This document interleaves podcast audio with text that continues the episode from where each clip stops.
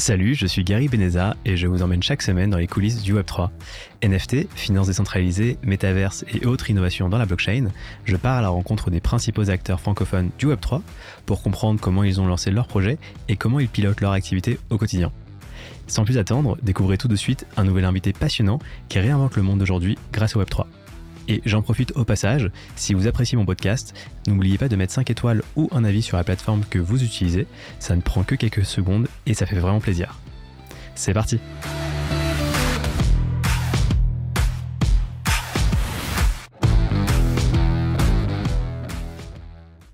Hey, salut Florent, bienvenue dans les coulisses du Web3. Euh, tu es Head of Studio de Free Founders, le startup studio Web3 de Exa, anciennement euh, eFounders.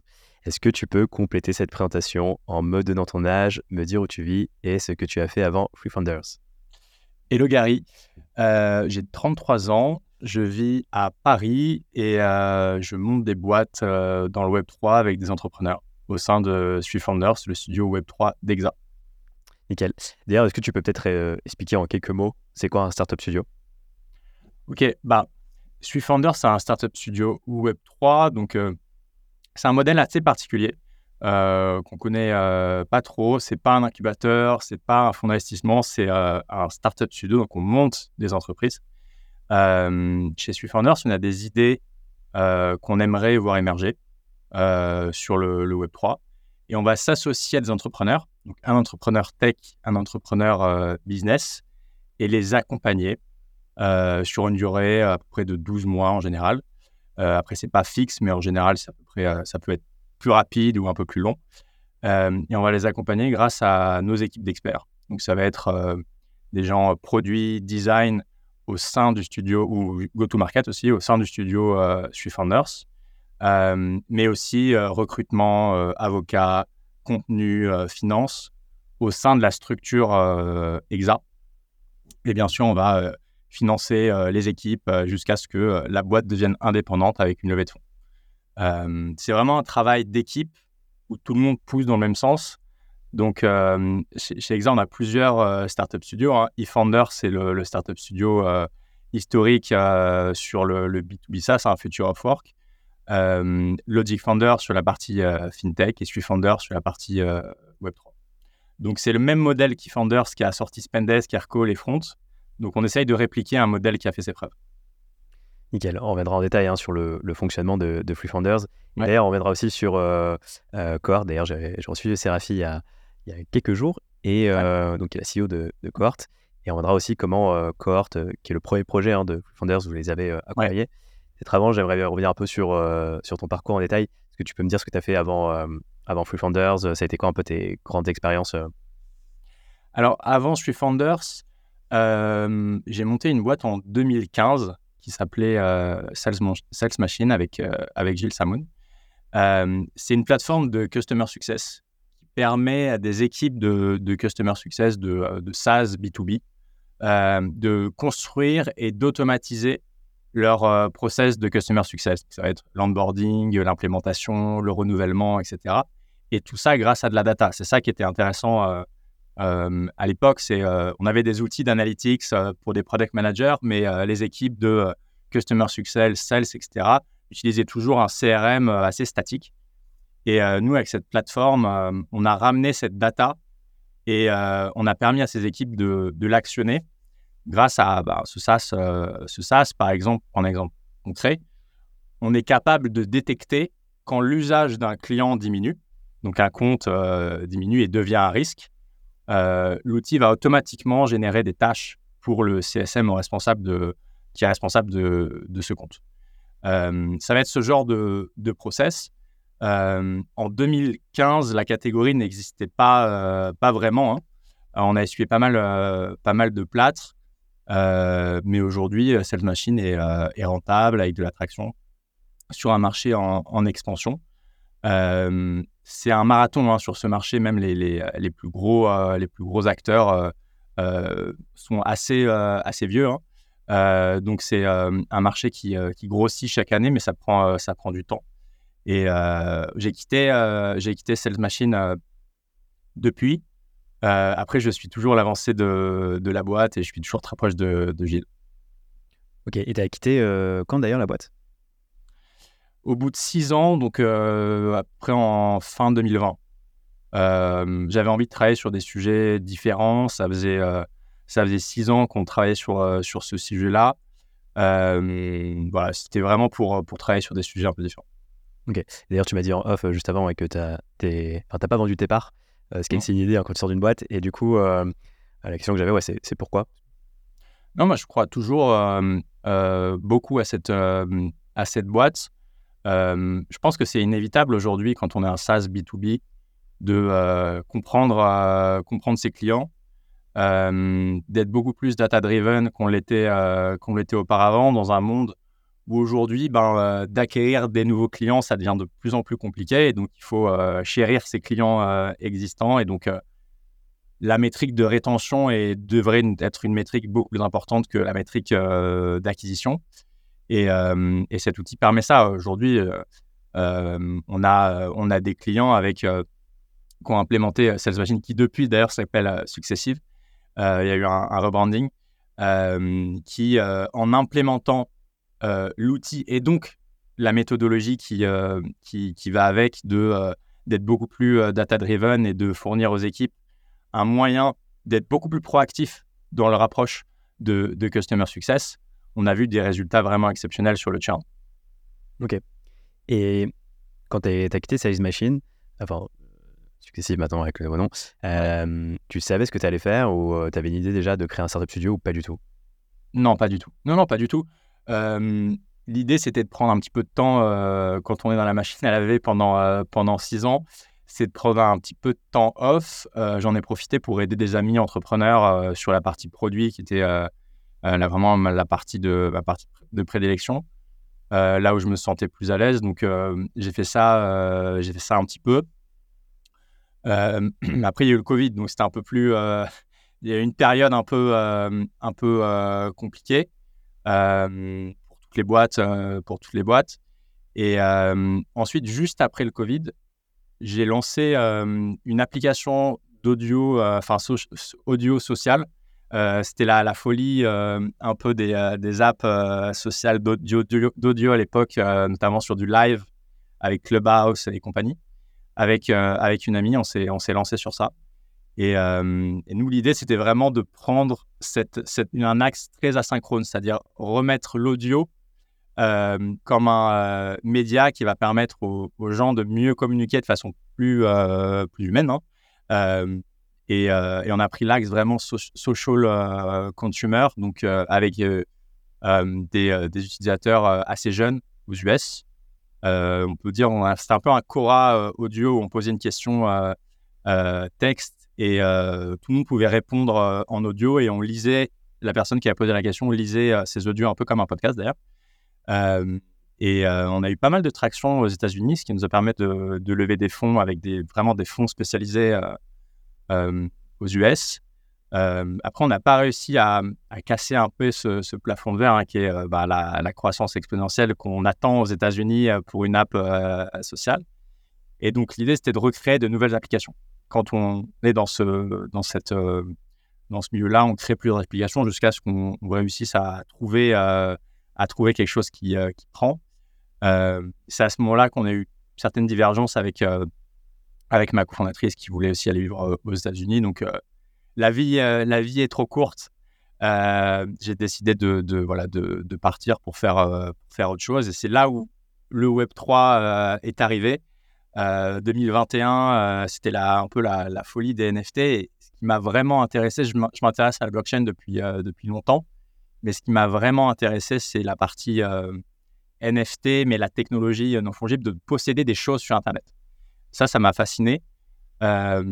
Et, et, voilà, c'est comme ça que je me suis mis à fond dans cette période de transition, à peu près 3-4 mois, hein, quand on sort, on sort d'une boîte. je me suis mis à fond là-dedans. Ok, juste pour avoir une ordre d'idée, donc l'application que tu as lancée aux États-Unis, euh, ça a duré combien de temps et d'ailleurs comment elle s'appelait? Ça s'appelait FOMO. Euh, s'appelait FOMO. Euh, la structure s'appelait Emotion Studio et on a lancé plusieurs boîtes, dont la celle qui a, qui a pris, c'était euh, c'était FOMO. Ouais. Et c'était quoi ta question? La question, c'était ouais, combien de temps t'as Ah oui, c'était à, à peu près un an. Ok. Ouais.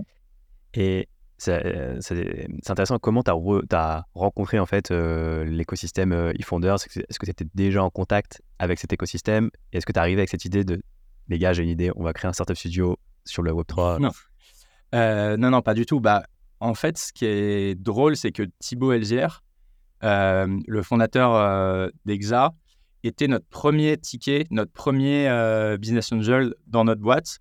Euh, notamment parce qu'il connaissait déjà ma fondatrice qu'il avait déjà euh, financée. Euh, et, c'est à ce moment-là que bah, quand je suis sorti de, la boîte, je l'ai appelé pour lui expliquer pourquoi je partais. et que ça faisait 3-4 mois que j'étais à fond dans les NFT, dans les nouvelles idées, dans le Web3, parce que forcément, quand je, quand je m'intéresse à un sujet, je, vois des opportunités et ça me donne envie de monter des boîtes sur, sur ces sujets-là. Donc, on a commencé à, parler de, ces sujets. Lui, ça faisait euh, déjà quelques mois qu'il travaillait aussi sur ces, euh, sur ces mêmes sujets. Il avait déjà une idée de monter un studio, euh, un studio Web3. Et ça s'est fait naturellement, en fait. il s'est dit, bah, viens bosser sur ces idées avec nous. Et il y a eu cette, cette question pour moi de me dire, est-ce que j'ai envie de repartir directement sur une boîte chez, au sein de la structure euh, ou alors de euh, travailler plus sur le studio. Euh, et cette, cet aspect multi-projet studio m'intéressait beaucoup. J'avais plusieurs idées aussi sur le, sur le Web3. et donc, je me suis dit, ça peut être ça peut être un, moyen génial de d'explorer toutes ces idées, de monter plusieurs boîtes et en plus de collaborer avec, avec Thibaut sur, par la même occasion. Ok. Et d'ailleurs, euh, depuis que tu as créé euh, Free Founders, il n'y a pas eu une idée que tu as eue, tu as rencontrée. Euh, je t'ai dit, waouh, j'aimerais bien être CEO d'une de, de, telle boîte, quoi, de cette boîte. Ah, bah, ce qui est génial, c'est que on se sent cofondateur de, tout, de tous les projets. Et donc, on a ce truc qu'on peut ressentir quand on monte une boîte seul. On l'a aussi, forcément, de façon moins intense sur un des euh, sur euh, sur tous les projets vu qu'on travaille sur du sur du multi-projet. Mais moi j'ai toujours cette flamme dont j'ai besoin que je ressens en fait euh, au sein au sein du studio. Après bien sûr c'est les entrepreneurs qui portent les projets. C'est c'est le vraiment les entrepreneurs qui portent qui portent la vision peut-être qu'on y reviendra tout à l'heure sur le fonctionnement exact de comment on monte des boîtes comment on les accompagne et comment ensuite on les suit mais en tout cas ça m'a euh, sur les deux premières boîtes là qu'on a qu'on a lancées, je pense que c'est un modèle qui, convient parfaitement avec ce que ce que j'avais envie de faire. Ok. Et pour venir justement sur euh, bah, après ce qui a suivi euh, les, semaines qui ont suivi ta discussion avec Thibaut, comment vous avez commencé à, à, travailler ensemble, à explorer justement cette piste de startup studio C'était quoi un peu les, les premières étapes? Thibaut, il voulait déjà monter un startup un startup studio Web 3, donc la question se se posait pas mais vraiment, ce qui a été, ce qui a fait la différence et ce qui a été génial, c'est qu'il y a eu Séraphie et Nathan qui sont arrivés quasiment en même temps que moi. Donc, en fait, on a lancé le studio avec le lancement d'un projet qui était cohorte. donc, finalement, c'est c'est un peu le, projet. quand je suis arrivé, j'ai bossé sur le projet, j'ai pas bossé sur le studio. Le studio ne vit que par les projets et c'est ça qui, a été, qui a été génial. En plus, cohorte, c'était un des sujets, moi, que j'avais creusé seul.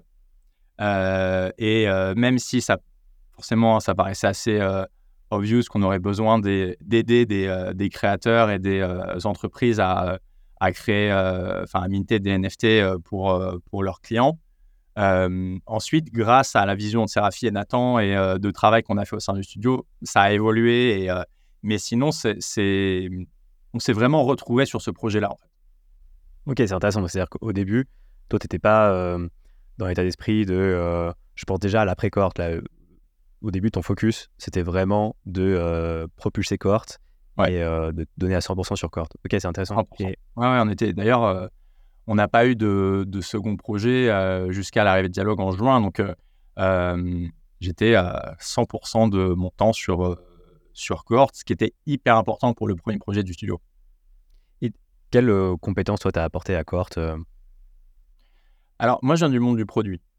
Donc, c'est déjà dans un premier temps, quand on monte un produit, on essaye de comprendre le marché, on essaye de comprendre l'opportunité.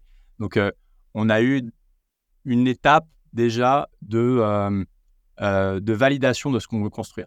Donc, contrairement à d'autres marchés où on connaît déjà un besoin et on a déjà des produits concurrents ou on a déjà des fonctionnalités en tête, là, en fait, c'est une nouvelle catégorie de marché. C'est-à-dire quand on, on, crée des produits sur le, dans le dans le, marché du Web 3, euh, bah, il faut des convictions fortes.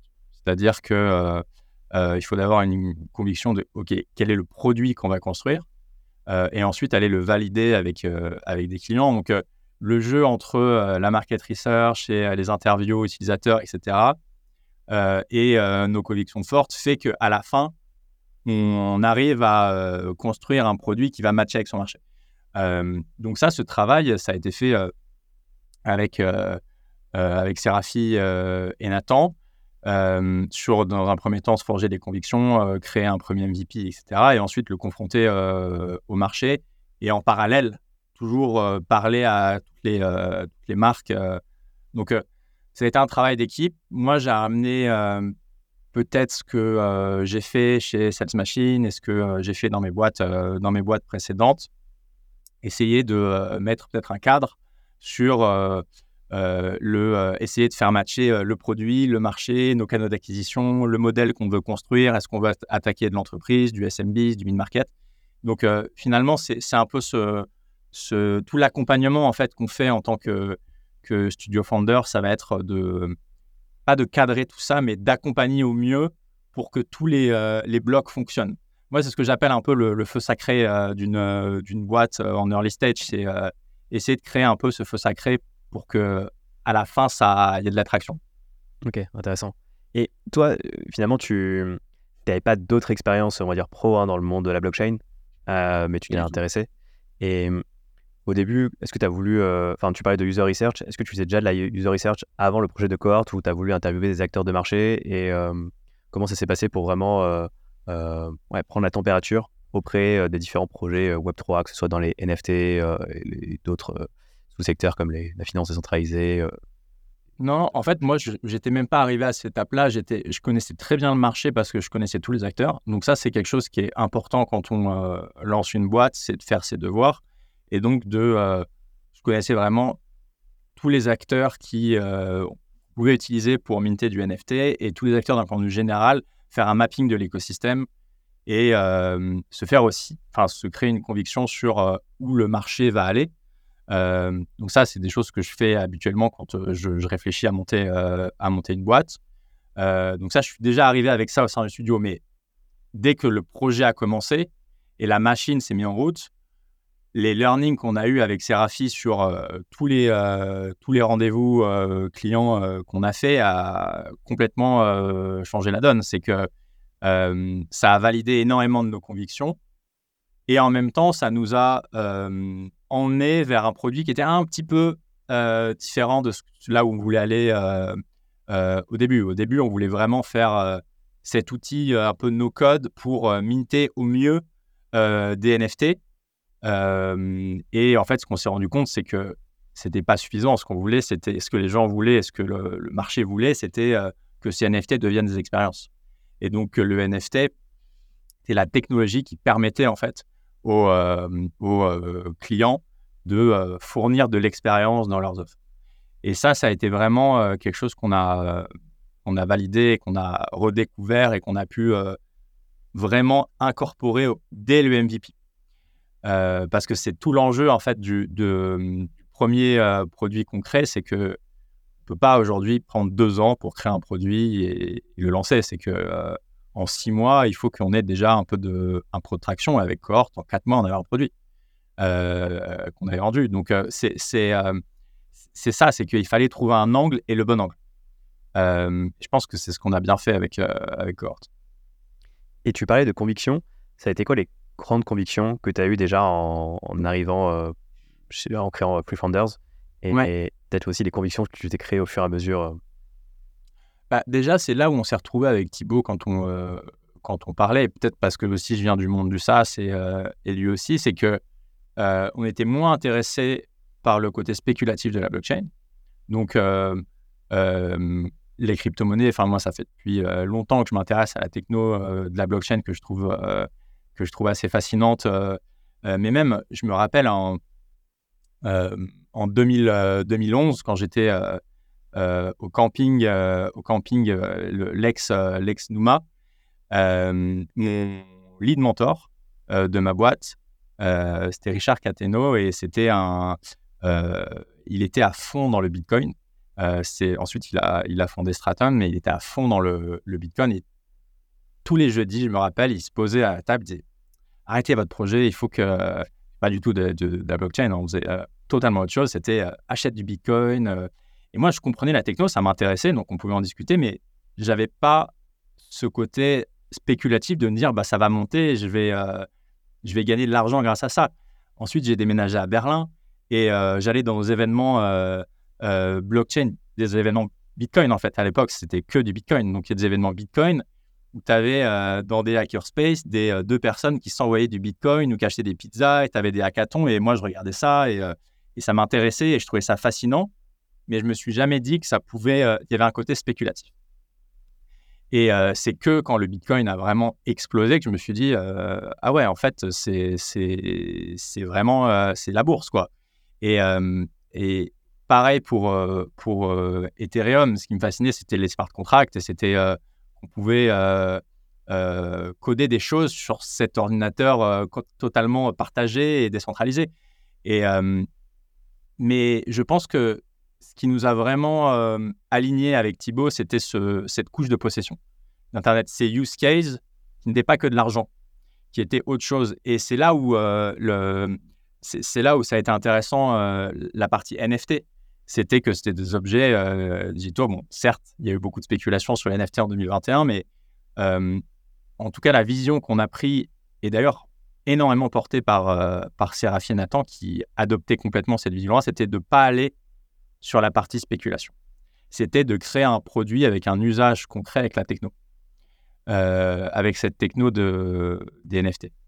Donc, euh, je pense que vraiment cet alignement entre euh, Thibaut, Séraphine, Nathan et moi, ça a été assez, assez important pour justement ne pas écouter le bruit ambiant de la folie spéculative ou de faire des tokens, etc., mais juste résoudre un problème concret pour des marques en B2B2C avec la techno. Ok, intéressant. Ouais, pour rappel, avec Cohort, bah, justement, la dernière fois, Serafi euh, parlait par exemple d'Etam.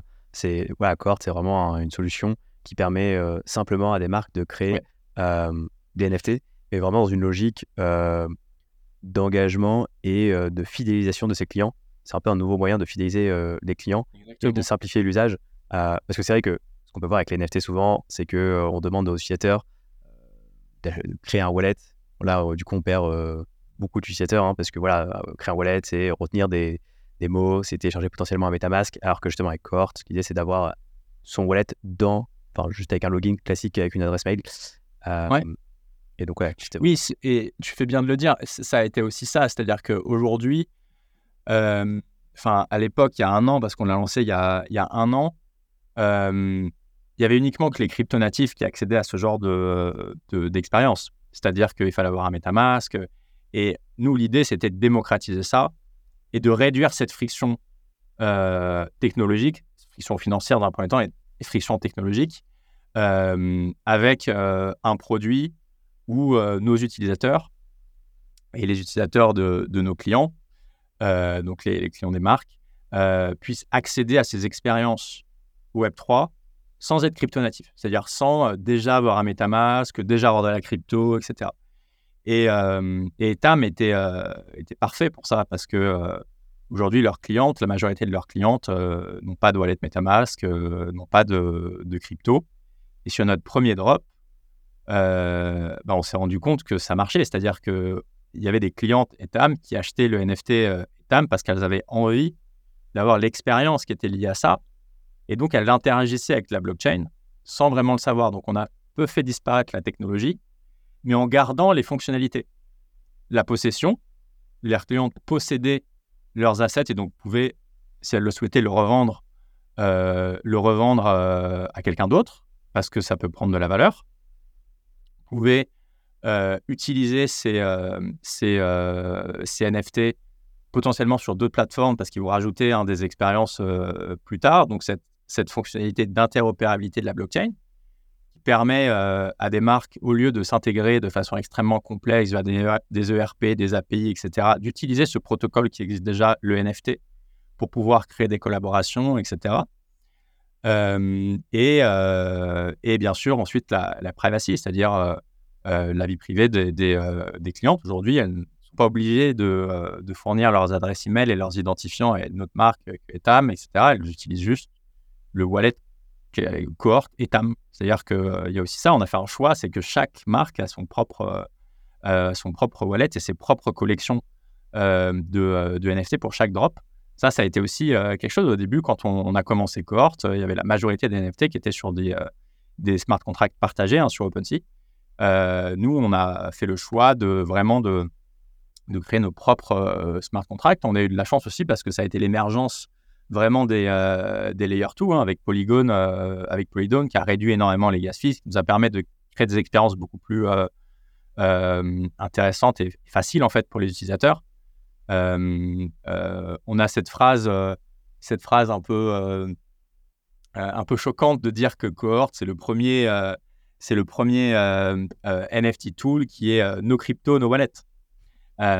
forcément, derrière la crypto, derrière la wallet, etc. Mais en tout cas, l'utilisateur ne le voit pas. Qui permet d'avoir des taux de conversion dans des fenêtres e-commerce, parce que c'est ça, en fait, qu'on fait, quasiment meilleur que sur du Web 2 et donc voilà, ça, ça a été tout le travail et toute la vision qu'on a formulée dans les six premiers mois hein, du, du, studio et qui, a aussi, qui nous a aussi forgé une vision pour le studio. Peut-être qu'on parlera ensuite des, des prochaines idées des, prochains projets. Carrément. Et ouais, juste pour bah, synthétiser ce que tu disais sur, sur Cohort, c'est que finalement, la blockchain, c'est un, un, protocole qui est limite invisible pour l'utilisateur final et non pas une finalité. Exactement. Euh, après, moi, j'adore euh, l'art génératif et, euh, et les crypto-natifs qui font bouger l'écosystème. c'est ça, je pense que ce sera toujours là, mais ce sera niche. C'est-à-dire que si on veut onboarder les prochains, prochains milliards d'utilisateurs, sera pas ces gens-là qui vont dépenser des milliers d'euros dans, des, dans des NFT. Moi, je trouve, ça, je trouve ça génial et je pense que c'est une nouvelle forme euh, d'art, hein, euh, euh, une nouvelle toile pour exprimer sa créativité. Donc, moi, j'adore ça. en revanche, ce que Séraphie a cette, utilise ce, terme et Madame Michu, qui a une adresse wanadoo.fr, elle ne va pas utiliser de wallet, de wallet MetaMask. il faut trouver de l'utilité. Complètement. pour venir sur la création de la, la structure Free Founders, comment ça s'est passé? Toi, tu es actionnaire, euh, EXA est actionnaire, les associés d'EXA sont également actionnaires. Comment vous êtes euh, euh, bah, partagé le capital? Bah, EXA est la structure.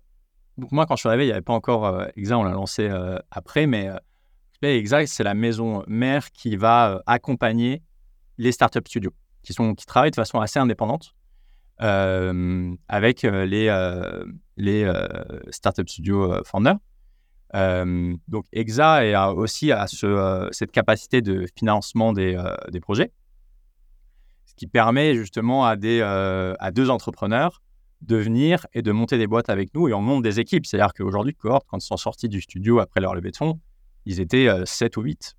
ce qui nous permet de, de, de, grandir et de mettre un produit beaucoup plus viable, euh, beaucoup plus euh, lovable. Hein, c'est le MVP euh, lovable de façon extrêmement rapide, en six mois, grâce à ben, les développeurs qu'on recrute dès le début, nos équipes en interne, etc. Donc ça, on a cette capacité de, financement. et ensuite, on, a, on prend une part au capital, hein, c'est public, de 30% post-seed. Donc on se considère comme cofondateur du projet. Et chaque startup studio euh, possède une partie de, ces, euh, de ces 30%, sachant que, aussi que toutes les équipes euh, au sein du studio possèdent aussi une petite partie de, ce capital. Quand je suis l'équipe, donc c'est-à-dire que toi, au même titre que d'autres associés de, la maison mère, tu es actionnaire de Free.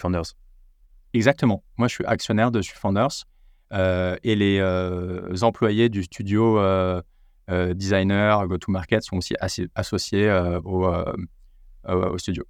Pour venir peut-être sur la, création de, de donc c'est-à-dire qu'une fois qu'il y avait le, projet, hein, enfin, on est passé de MVP à minimum lovable product, hein, c'est-à-dire qu'il y avait vraiment la traction sur le projet euh, des entreprises qui payaient pour le projet.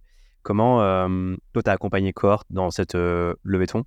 Et d'ailleurs, je crois que en tant que membre de Head of Studio de Freelander, c'est également membre du board hein, aujourd'hui de, de Cohort. Oui, exactement.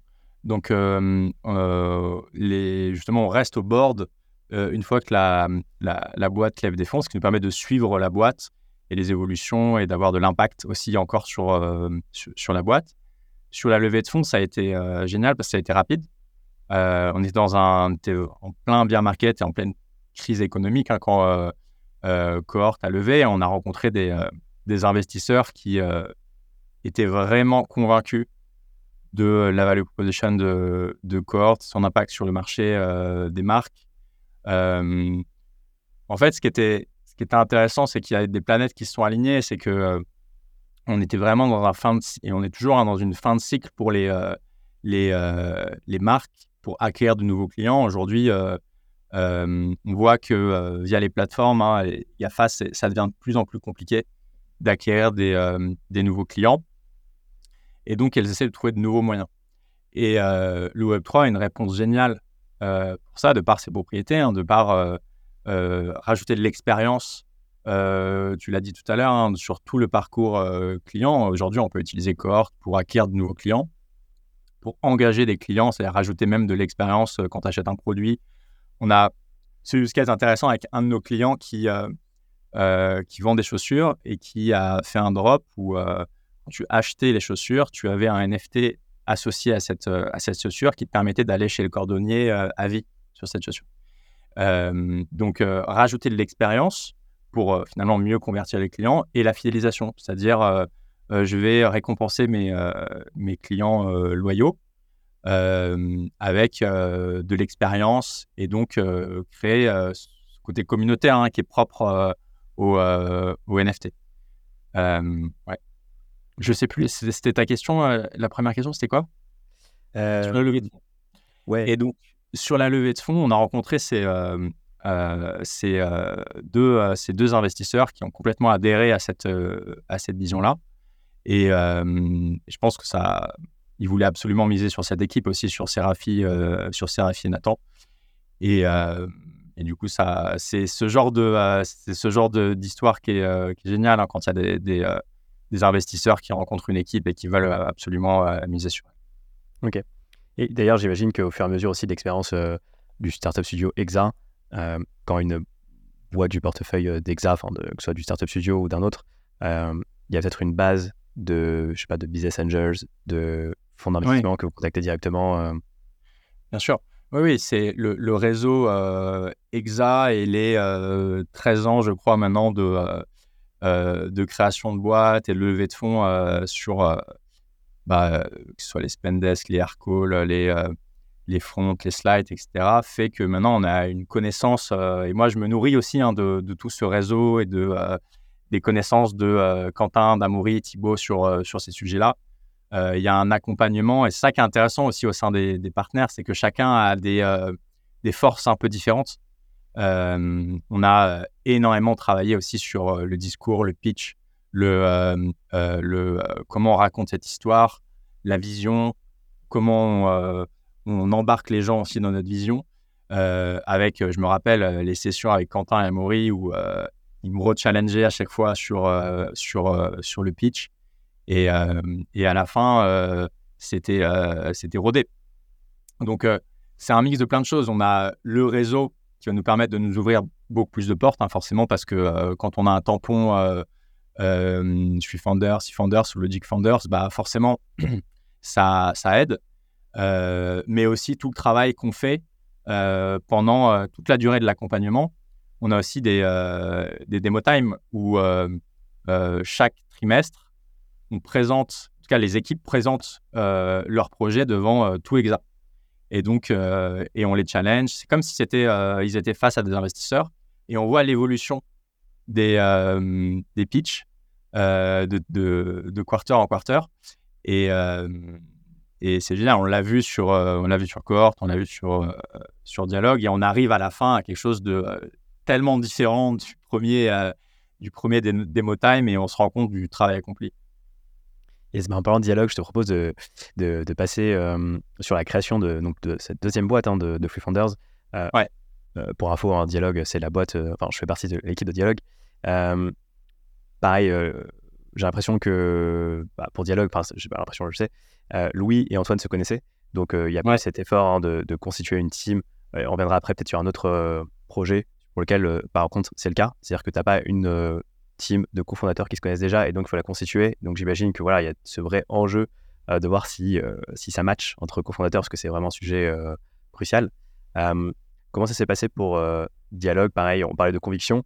D'ailleurs, c'est toujours un sujet très important et central dans la création des projets de, de Founders. C'était quoi les convictions qui étaient à l'origine de la création de Dialogue?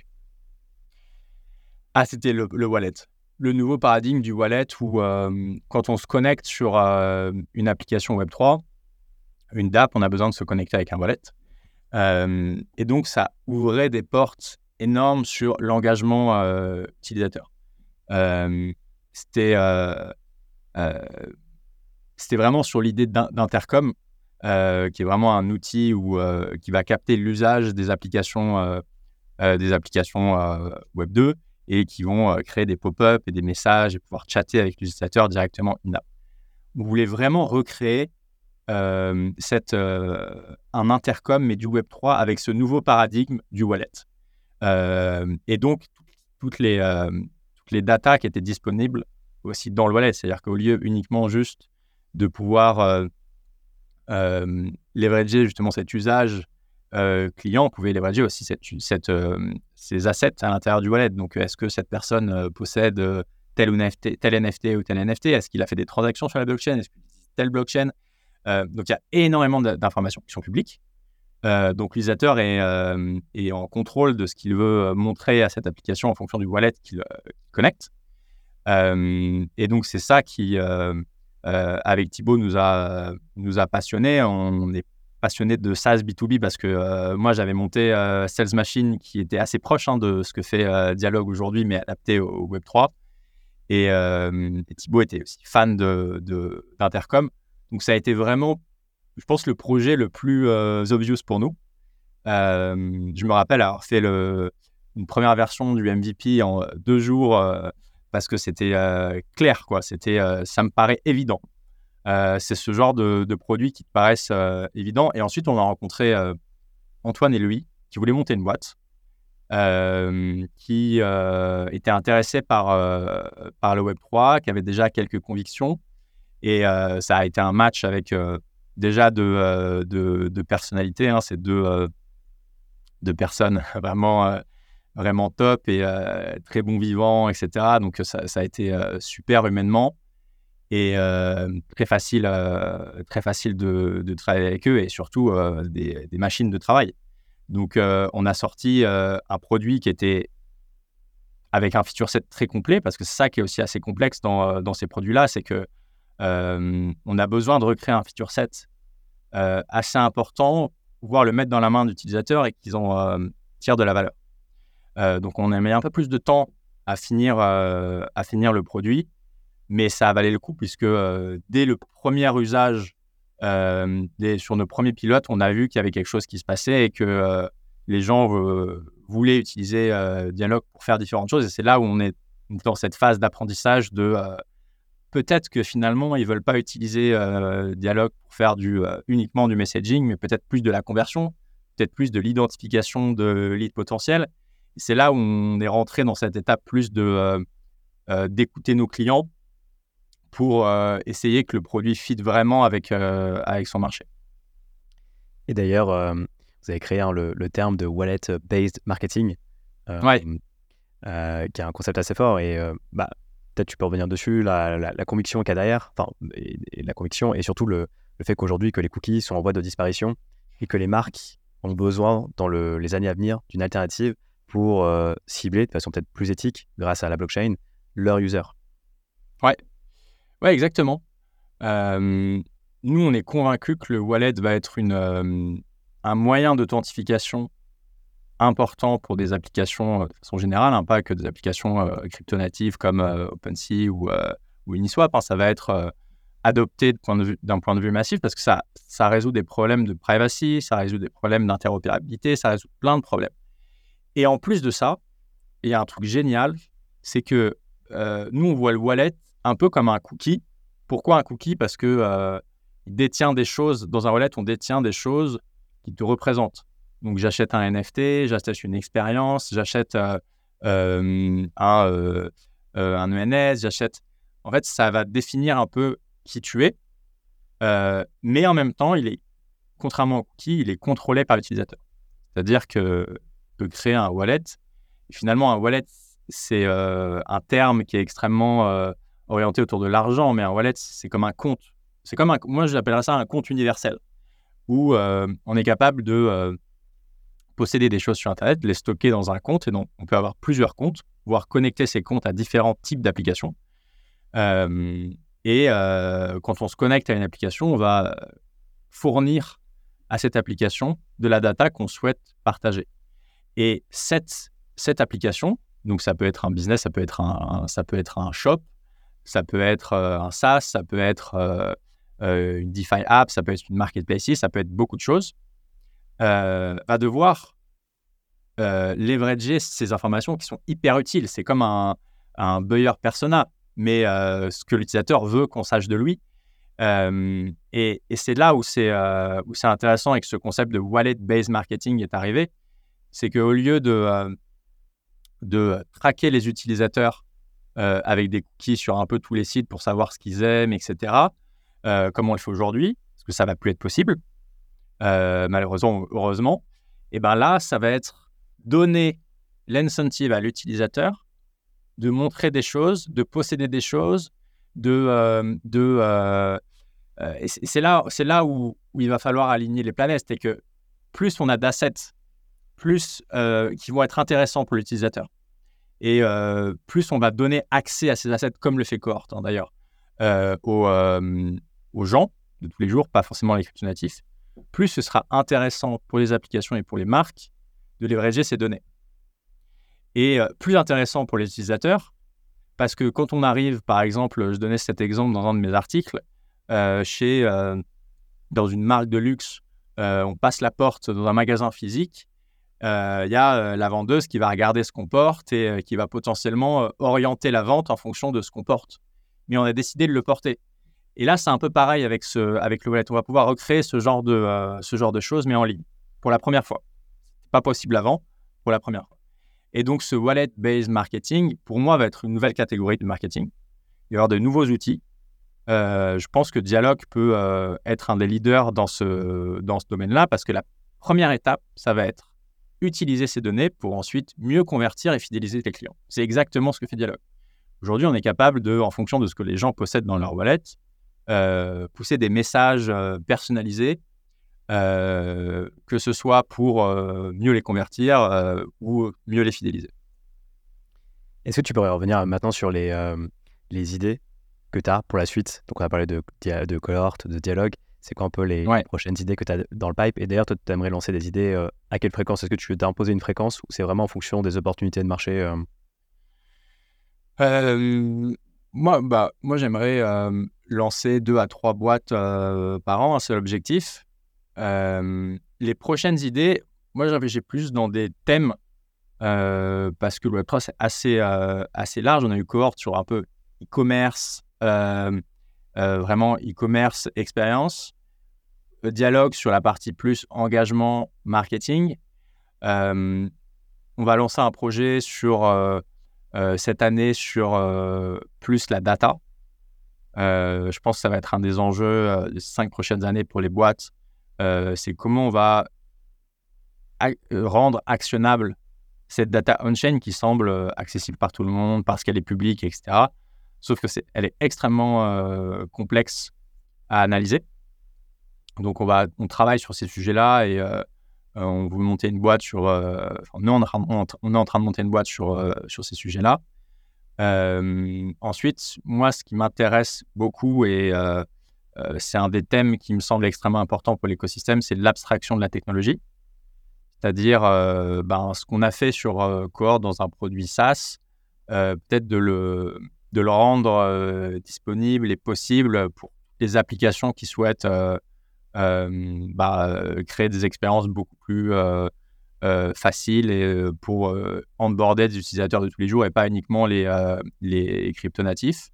Donc ça, c'est des sujets où c'est un sujet qui est assez large, mais qui touche, qui va toucher la compte abstraction. Donc vraiment, au lieu d'installer un MetaMask, un MetaMask, ça va être de euh, de créer ce qu'on appelle des, moi, ce que j'appelle de embedded Web3, c'est des, wallets directement euh, dans les applications pour que ce soit transparent et pouvoir onboarder les gens pour qu'ensuite, peut-être, ils puissent euh, avoir un MetaMask ou un autre wallet, mais en tout cas, onboarder les gens sur des expériences Web3 pour qu'ils puissent découvrir hein, ces expériences. C'est comme quand on crée n'importe quel produit. Au lieu de rajouter de la friction dès le début, on, on onboard les gens et ensuite on les, on les éduque. donc, cette partie plus account abstraction, euh, une partie aussi euh, gas fees management. On sait que c'est une des grosses frictions du X. Hein. Aujourd'hui, euh, je trouve ça fou qu'un utilisateur paye des gas fees, même sur les layers 2 qui sont, où des fees sont extrêmement bas. ça ajoute une friction qui est terrible. C'est-à-dire quand on va sur un, sur site internet, on ne demande pas de payer pour, pour, pour Amazon, pour AWS bah, je considère les, les, les, gas fees un peu comme des coûts AWS, c'est-à-dire qu'ils devaient être sponsorisés par des applications, parce que à la fin, si l'application a de la valeur, c'est-à-dire si c'est pas uniquement de la spéculation, mais c'est euh, une couche d'ownership dans des applications Web3, c'est vraiment notre vision hein, du, du, studio, euh, bah, dans ce cas-là, ce sera rentable. Euh, et c'est voilà, pour moi, c'est l'abstraction de la technologie et que ça disparaisse pour que tout le monde puisse l'utiliser. C'est un des thèmes, euh, un des grands thèmes que j'aimerais euh, j'aimerais aborder cette année aussi.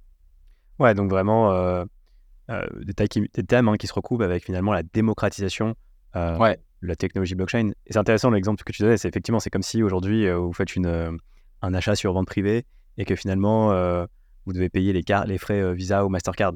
Non, c'est vente privée qui les paye. Et alors aujourd'hui bah, ça. Achète des NFT, c'est complètement l'inverse. C'est le user qui paye les frais. Quoi. Ouais, ouais exactement. et c'est intéressant d'ailleurs pour revenir sur le sujet de la traction de wallet. Hein, donc, il y a eu un, euh, une avancée majeure avec le RC 4337. Euh, ouais. Pour ceux qui, s'intéressent, vous pourrez faire des, recherches en ligne. Je pourrais mettre un lien dans, les, dans la fiche de podcast. Mais l'idée concrètement, c'est de pouvoir mettre de l'intelligence dans un wallet pour simplifier l'expérience utilisateur. On l'a dit tout à l'heure, quand on crée un wallet, concrètement, un utilisateur, s'il veut avoir la, la propriété totale de ce wallet, il doit euh, retenir un certain nombre de mots. Euh, et s'il perd cette suite de mots, euh, bah, il perd le contenu du wallet. Et l'abstraction de wallet, une des possibilités en tout cas, ce serait justement de pouvoir simplifier cette expérience utilisateur qui clairement n'est pas très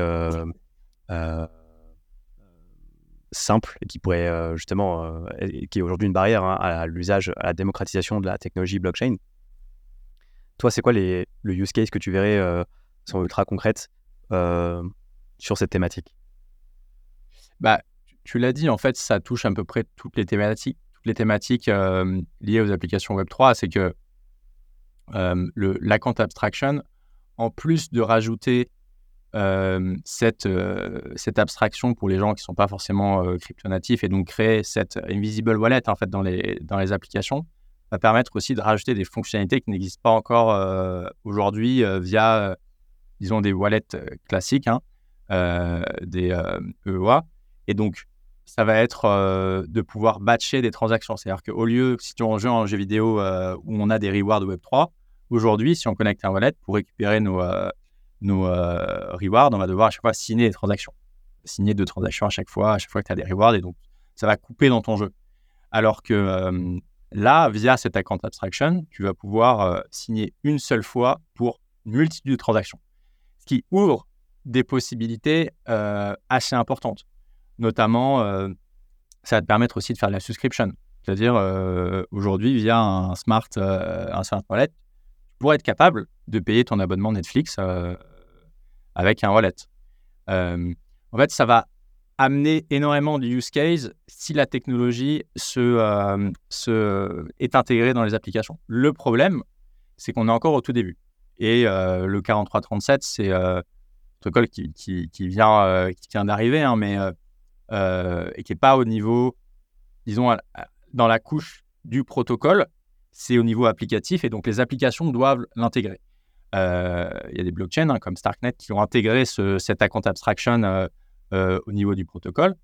Donc, il y, a pas mal de sujets de débat en ce moment sur comment ça va se faire. Ensuite, les applications, les applications c'est assez obvious, c'est que juste rendre de façon extrêmement plus simple l'accès aux applications Web3 et aux assets Web3 de façon, de façon générale, de euh, avec ton téléphone, ton Face ID, tu peux stocker des assets et tu n'as pas à te rappeler euh, comment, euh, comment le faire. Quand on, joue, quand on joue un jeu vidéo, au lieu de chaque fois signer une transaction, tu vas jouer à ton jeu vidéo, ce sera complètement transparent. C'est vraiment faire disparaître cette technologie, ça passe quand même par cette account abstraction. C'est le premier niveau. Et donc, on est encore dans cette phase. Hein. J'ai parlé à beaucoup de, gens ces dernières semaines depuis que c'est sorti. Euh, à beaucoup de gens qui sont d'accord. Donc, euh, je pense que ça va prendre un petit peu, euh, un petit peu de temps, mais ça va dans le bon sens. On va arriver à ces, euh, à ces choses-là. Ok.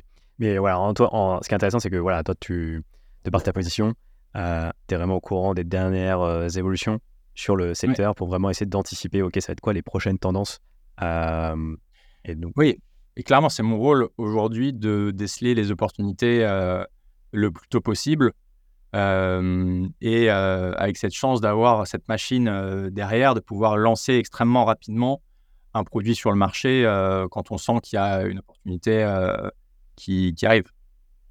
Et d'ailleurs, comment ça fonctionne? C'est-à-dire que je parle au niveau vraiment process au sein de Free Founders avec Exa. Une fois que toi, tu as une idée, j'imagine que toi, tu creuses l'idée, tu essayes vraiment de, de, la cadrer.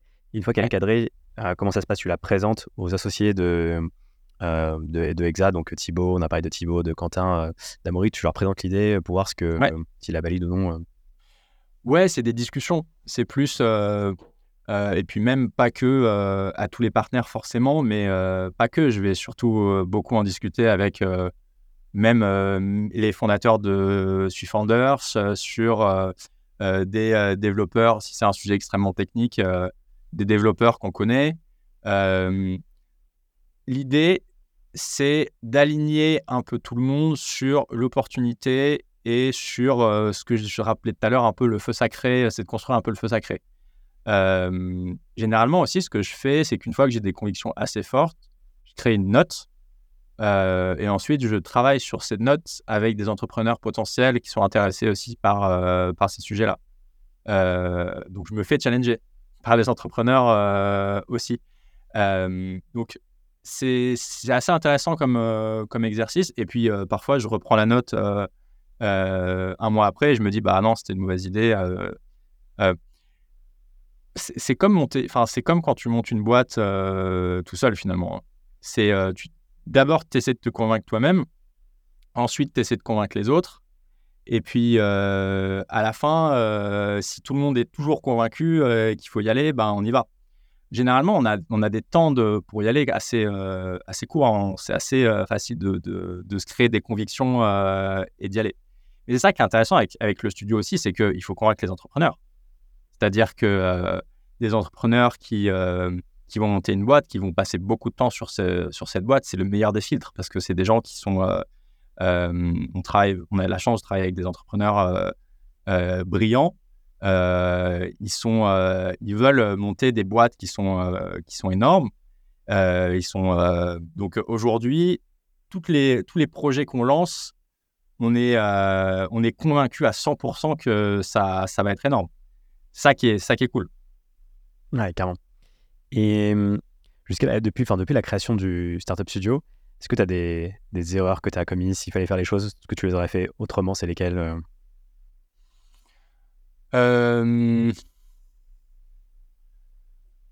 non, je pense que peut-être plus creuser des, des idées, peut-être ne pas trop me fermer de porte par rapport aux thèses, aux thèses que je fais. Plus explorer même en dehors de ma zone de confort des nouvelles idées. Je pense que ça, c'est ce que j'ai envie de faire sur les prochains, sur, les prochains, prochaines boîtes. c'est vrai que sur Cohort et sur Dialogue, c'est du SaaS, B2B, hein, ce qui est notre ADN, donc on va continuer à faire ça, mais c'est des sujets, j'étais très très à l'aise sur ces, sur ces sujets-là. Peut-être pour les prochaines, prochaines idées, aller chercher des opportunités où je suis peut-être moins à l'aise au début, sortir un peu de ma zone de confort et du coup plus collaborer avec des gens qui sont plus calés sur ces sujets. C'est ce que j'essaye de faire un petit peu cette année. Tu as un exemple d'idée par exemple qui... Bah, par exemple sur le, la Quant Abstraction, c'était vraiment ça. Hein. C'est des sujets qui sont techniquement extrêmement complexes. Mmh j'avais une vague idée qu'il il fallait absolument aller là-dedans parce que ça me paraît évident qu'il faut abstraire la technologie. ensuite, rentrer dans ces sujets-là pour trouver un angle pour monter une boîte, c'est une autre, euh, c'est une autre paire de manches. Et donc, du coup, je me suis euh, entouré de gens euh, qui étaient capables de, d'aller chercher là où moi, je pouvais pas trop aller chercher. Et donc, c'était plus un travail d'équipe plutôt qu'un travail assez solitaire où déjà se forger une conviction seule, ensuite aller convaincre les autres. Là, j'ai choisi une approche un peu plus itérative et d'équipe. Ok. je te propose de conclure, Flo. Est-ce que tu peux me donner le conseil que tu donnerais à quelqu'un qui voudrait lancer aujourd'hui un projet dans le Web3, toi qui viens d'expérimenter en plus Ah, un conseil Ah, j'ai rien préparé. J'aurais dû préparer. Euh, non, je pense que c'est monter une boîte dans le Web3, c'est, c'est euh, la même chose que monter une boîte euh, tout court. Donc, je dirais vraiment choisir un sujet qui a du sens pour toi et donc, du coup, qui, qui va te permettre de continuer de passer des moments compliqués, parce qu'il y a forcément des, des, moments compliqués hein, quand on, monte une boîte, surtout en early stage, euh, et, euh, et, de la monter avec des gens avec des valeurs proches des, des tiennes, des gens avec qui tu vas, tu vas voyager, faire ce voyage, c'est, peut-être une des choses la plus, les plus importantes aussi. Donc, je dirais, voilà, je dirais ces, ces deux choses. Yes, conviction et et, team. Contact humain. Il y a ces teams. Top. Trop cool. Merci Flo. Euh, c'était hyper intéressant euh, d'en savoir un peu plus sur, euh, sur tous ces projets et sur les prochains projets à venir de, de Free Founders. Merci Gary. Et ben, merci à toi. Et voilà, c'est déjà la fin de l'épisode. Merci de l'avoir suivi jusqu'au bout. J'espère qu'il vous a plu. Dans tous les cas, je suis preneur de vos feedbacks. N'hésitez pas à me faire des retours sur LinkedIn ou par mail. Mon adresse est dans la description de l'épisode. Et si vous pouvez noter mon podcast sur Spotify ou Apple Podcast, je vous en serai vraiment reconnaissant. Ça ne prend que quelques secondes et ça m'aide à faire connaître mon podcast au plus grand nombre. Je vous dis à la semaine prochaine pour un nouvel épisode.